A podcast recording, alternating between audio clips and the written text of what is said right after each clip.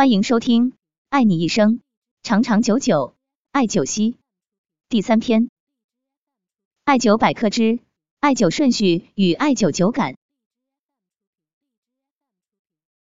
人体是一个有机的整体，各个脏器之间互有联系，某一器官发生病变，往往会影响到其他器官的正常功能，所以在艾灸的时候，应该注意顺序。以便使身体各器官保持最佳的协调状态。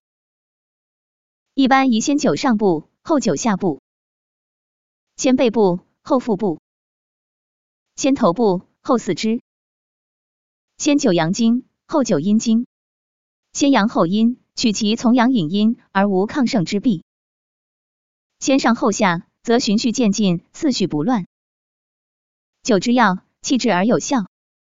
灸感是在做艾灸时被艾灸者所感受到的一种气的变化，各种各样，甚至千奇百怪，奇妙无比，不是亲身感受很难体会其中奥妙。第一种是九火循经，多表现为透热、扩热、传热三种热感现象，这表明为体内的精气被激活推动循环起来了。比如九足三里时，热气会向下传感到小腿。第二种是香搏。多表现为酸、麻、胀、痛、痒的酒感，这表明为体内的精气被激发，自动与病灶的相搏斗。最常见的是风气大的患者发痒，湿气大的患者局部出水气。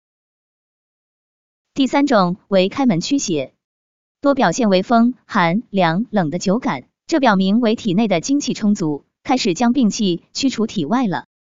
甚至一些患者明显感觉有一股气从脚尖跑出去。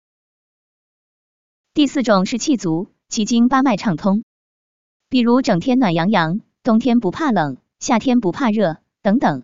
酒感个体差异非常大，不是每个人或者每次都有。感谢收听，了解更多艾灸知识，关注主播，我们下期再见。